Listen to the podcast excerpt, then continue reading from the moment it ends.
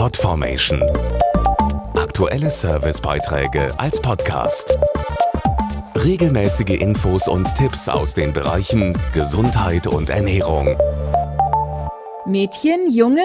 Egal, Hauptsache gesund. Das ist für viele Familien das Wichtigste, wenn ein Baby unterwegs ist. Aber was können werdende Mütter eigentlich dafür tun, dass sich das Kind in ihrem Bauch auch gut entwickelt?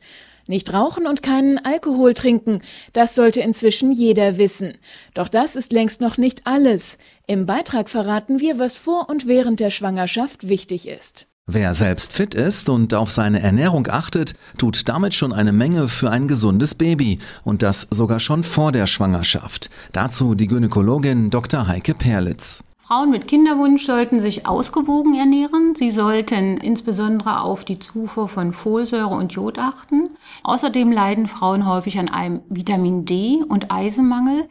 Und diese Mangelzustände lassen sich in der Schwangerschaft recht schwer ausgleichen. In jedem Fall ist eine Beratung beim Frauenarzt ratsam. Außerdem wichtig, rechtzeitig den Impfpass überprüfen lassen. Ich rate dazu, denn es gibt Impfungen, die können während der Schwangerschaft nicht mehr verabreicht werden. So sollten zum Beispiel Impfungen gegen Masern, Röteln und Windpocken wenigstens vier Wochen vor Beginn einer Schwangerschaft abgeschlossen sein.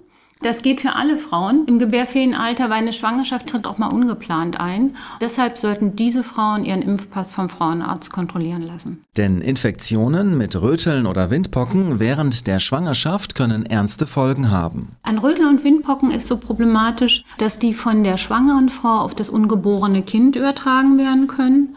Und es kann zu schweren Fehlbildungen kommen. Das heißt, das Kind kann mit einem Herzfehler geboren werden oder ist blind oder taub. Es kommt durchaus auch zu Fehl- und Totgeburten. Und deshalb empfiehlt die Ständige Impfkommission die zweimalige Rötelimpfung für alle Frauen im Gebärferienalter.